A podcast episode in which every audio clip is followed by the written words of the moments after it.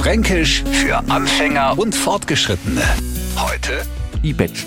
Kennst du das auch? Sie kommen haben, sagen wir mal vom Einkaufen, in der einen Hand die Einkaufstüten, im Mund haben's die Autoschlüssel, weil's mit der anderen Hand die Haustür aufsperren mähen. Also allein schon bei der Vorstellung kriege ich Bluthochdruck. Und kaum in der Wohnung ankommen, haut man alles, was man zu viel an sich hat, in die nächste Ecken. Was weg ist, ist weg. Zum Beispiel der Autoschlüssel. Der wird als erstes irgendwo hibetscht.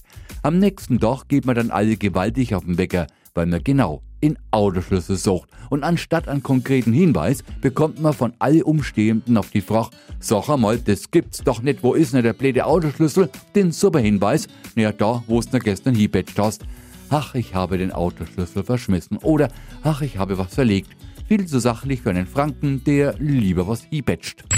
Fränkisch für Anfänger und Fortgeschrittene. Morgen früh eine neue Ausgabe. Und alle Folgen als Podcast auf radiof.de.